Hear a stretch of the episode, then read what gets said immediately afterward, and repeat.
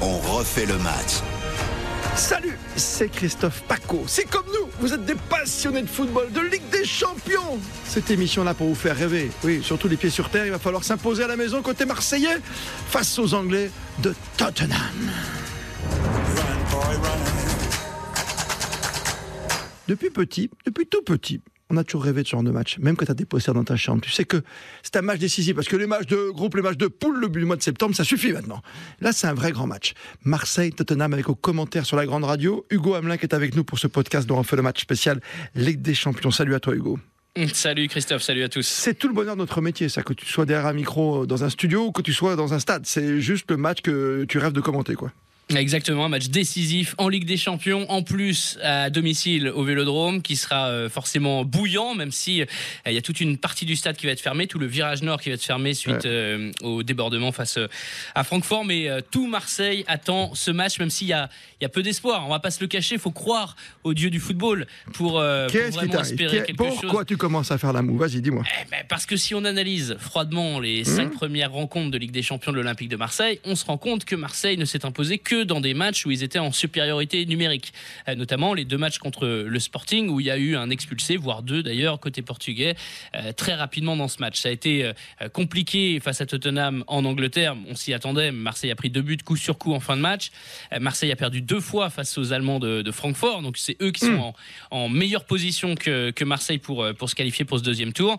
Et, et donc tu vas voilà tu vas tu vas jouer ta vie au, au stade Vélodrome même s'il y a le public qui va pousser on sait que le public euh, peut pas tout faire et notamment Non mais. Hugo, soy- soyons sérieux. En, en- en début de saison, qu'est-ce qu'on s'est dit en Ligue des Champions? Si on fait troisième, on est tranquille. Tu te rends compte que là, t'as juste à gagner, entre guillemets, juste à gagner contre Tottenham, t'es en huitième, alors que t'es dernier de ton groupe. C'est comme ça assez hallucinant, parce que 6 plus 3, ça fait 9, les autres ils sont à 7, donc match nul, c'est foutu pour l'un et pour l'autre, et il faudra qu'on que le Sporting ou Francfort l'emporte pour euh, inquiéter évidemment Marseille en cas de, ben, voilà, de, de défaite par exemple. Mais là, il faut qu'il gagne, il faut qu'il gagne absolument. T'as que ça dans ta tête, quoi.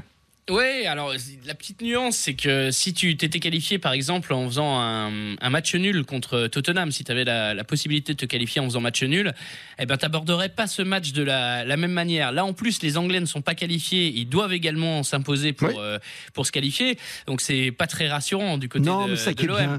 Écoute, c'est le foot comme on l'aime aussi. On, on le disait tout de suite en propos liminaire, quoi. Tu vois, Hugo. Euh, C'est, jouer le match nul, c'est tellement petit quelque part. tu vois? Non, c'est vrai. Ça te ressemble serait- pas.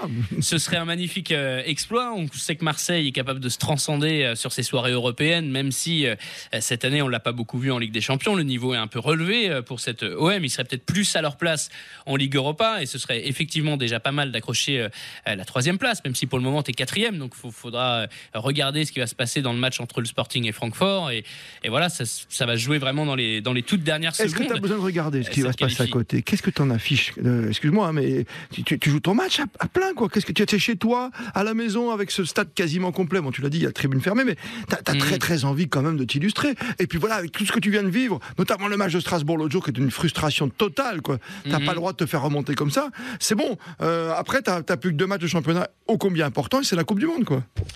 C'est vrai, c'est vrai, mais la pression quand même commence à s'accentuer sur Igor Tudor et sur le groupe olympien avec euh, ses contre-performances en championnat, trois défaites d'affilée, le match nul à Strasbourg qui a quand même le goût de la défaite puisque tu menais euh, 2 à 0 à un quart d'heure de, euh, de la fin du match. Donc la pression va être très très forte sur, euh, euh, sur l'OM. Effectivement, les joueurs peuvent se transcender et réaliser euh, une partie exceptionnelle et battre euh, Tottenham, mais en face, il y a quand même Harry Kane, euh, il y a Son, voilà, il y a, il y a aussi du monde en face. Il y a du monde en face, c'est sûr. Mais tu te souviens du match aller? On n'était pas si mauvais que ça. hein? Non, c'est vrai, jusqu'à l'expulsion de, de Mbemba euh, à- au retour des vestiaires. C'est vrai, Marseille avait craqué dans les derniers instants sur deux têtes de, de Richard Lisson, qui, sera, qui sera encore là. Tottenham, ils arrivent confiants. Ils ont gagné euh, 3 buts à 2 leur dernier déplacement en championnat à Bournemouth. Euh, donc, euh, donc voilà, ça va être un, un joli match. J'ai eu un journaliste anglais de la BBC là, tout à l'heure par, euh, par message. Il me disait que Chris Waddle, qui est leur consultant attitré, ne ferait pas le, le Ah, déplacement. Mais Mon que- Dieu mais qui- vivant mais qui croyait quand même aux, chances marseillaises, notamment dans cette euh, ambiance de feu euh, euh, au Vélodrome. Et, et, pour les Anglais, c'est absolument pas gagné. voilà, ils, se, voient pas, ils se voient pas. Ils sont comme moi, ils sont réalistes, tu vois. Je veux dire, tu sais, je me souviens d'une anecdote que tu n'étais même pas né, je crois, Hugo. Moi, j'ai vu arriver, j'ai vu arriver Chris Waddle à Marseille, tu vois, la présentation officielle avec Bernard Tapie. Et le truc incroyable, c'est qu'il faisait un temps comme la Toussaint, tu vois, en ce moment chez nous. Et, et, il faisait vraiment un très gros soleil, c'était avant saison. Et le pauvre Chris Waddle qui arrive avec ses cheveux un peu bizarres, tu vois la coupe, hein, tu, hein, la coupe à la Waddle, quoi, tu vois, très, voilà, bah, très, très spécifique, hein, so british. Et là, l'interview dure un tout petit peu parce qu'il y a la traduction, mais il est blanc comme un cachet d'aspirine, tu vois. À la fin de l'interview, je te raconte même pas à, quoi il ressemblait. Il était bien rosé, quoi. Il avait fait barbecue, quoi. mais, c'est la première match de Chris Waddle, et après, quand tu l'as vu jouer, tu pouvais que tomber amoureux, quoi. Ah, oui, bah, c'est le, cas, bah, le cas à Marseille. On a même un sosie à Marseille qui se balade les soirs de, match avec la même, euh, la même coupe et le, et le maillot de l'époque, euh, numéro 8, floqué dans le dos. Tandis que moi, tu me vois jouer pour l'équipe d'RTL, on dit tiens, c'est sosie Chris Waddle, tu vois, c'est pas la peine de mettre un maillot. Une passe, un but. Ah, c'est bon, la magie, la magie de ces podcasts et de revivre aussi des grands moments. Merci de nous avoir fait vibrer.